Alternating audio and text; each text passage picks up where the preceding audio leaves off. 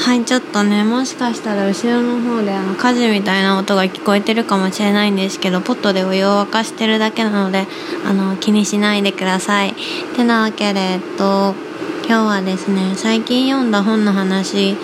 をしていこうと思います。それでは僕らムトラジオスタートです。えっとね、まあ、ちょっとだいぶ前に読んだんだけどあの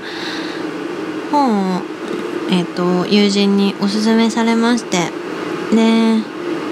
これがねあの僕たちが選べなかったことを選び直すためにっていう、えっと、畑野博さんの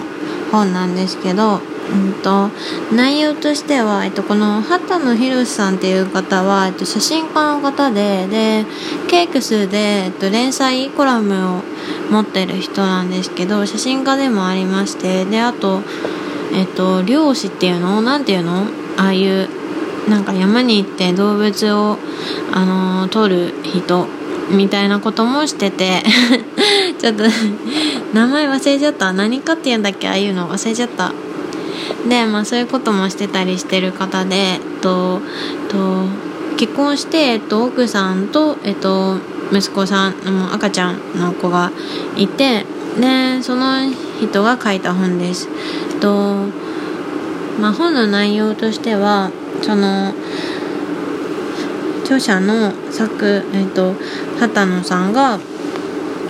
がんになってしまってでその時34歳ちょっとこれ読もう。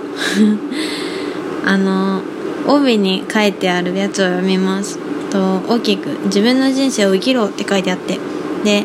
写真家で漁師の僕は34歳の時にならないがんの告知を受けた。後悔はない。それは全て自分で選んできたからだ。家族仕事お金そして生と死選ぶことから人生は始まる。というわけでとそういう本を読みました。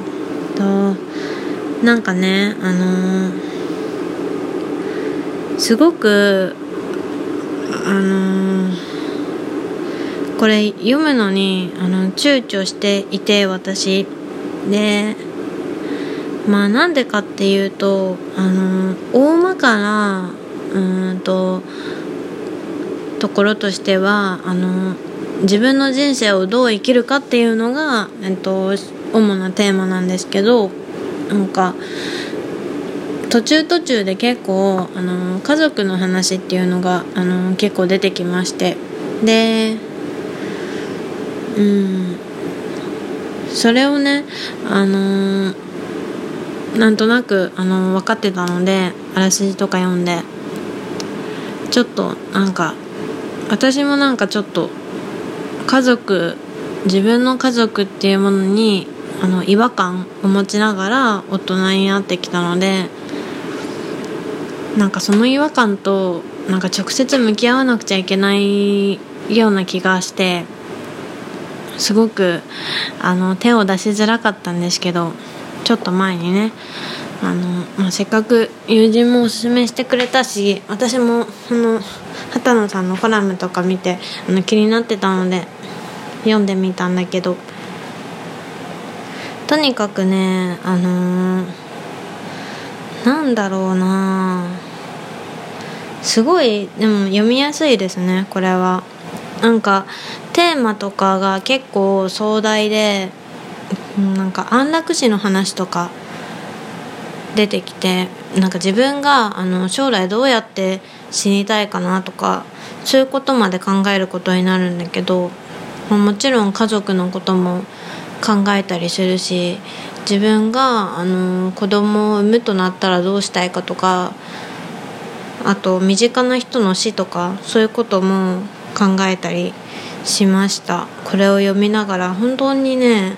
あの文章がすごくあの入ってきやすい優しい感じの文章なんですけどでもテーマはすごくあの深いところを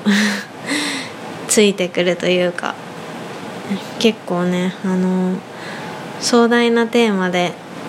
結構いろんな方面に問いかけてくる感じがしてちょっとぐさっとくる面も多いんですけどすごくあの私は読んでよかったです。とうん、人によっては多分読んでて苦しくなったりしちゃうのかなとかも思っちゃったけどでもあのこのなんだろう。まあ日本の一般的な考え方とか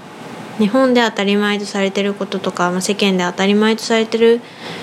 ことに沿わなくても自分でいろんなことを選んで選択してと生きていけばいいんだよっていうことをねあの新しい選択肢を与えてくれるっていう感じなのでよかったらあの読んでほしいなって思います。特にその自分の家族とかになんか疑問を抱いてる人違和感を抱いてる人だったりでも特に読んでほしいなって思ったのはこれからあの結婚とかあの子供を産むとか子供を育てるとかなんかそういう予定がある人はなんかそうなる前にぜひ読んでほしいって思いました。でお姉ちゃんとかにも勧めたもん。うちのお姉ちゃん結婚したばっかりだけどやっぱりその結婚して新しい家族ができてっていうところで一度なんか家族という枠に向き合ってほしいなって思っておすすめした。これねあの本当にちょっと私の中で衝撃がでかすぎてさこの本を読んでから。家族という枠組みについて、まあ、ツイッターとかでもちょいちょい最近話してるんだけどそれでねあのノートにねあの記事を書こうかなと思って今書いてますけどなかなか難しいですね。でもちょっとねあの今日頑張って書きたいなと思います。とてなわけでよかったらねあの読んでください。本当に。本当に読んでください。結構すぐに読めちゃうからあの文章が優しいしうん。分かりやすいし多分面白いと思う。あんまりなかった発想。うん。てなわけで今日はそんなところです。最後にねこの本にあの裏の帯に書いてあるあのこの本に寄せられたあの著者の言葉っていうのを読みますと読むね。子供の頃ってどうしても選ぶことができないけど大人になったり病気で人生が短くなってくると実は何でも選べるし選ばないといけないんですよね。生きにくさを感じている人に生きやすさを感じてもらえることを願ってますっていうことです。すごくあのこれを聞いただけでも見ただけでもなんかこの人がどんな文章を書くかっていうのが現れてるような感じがします。はいというわけで今日も聞いてくださり本当にありがとうございました。おやすみなさい。バイバイ。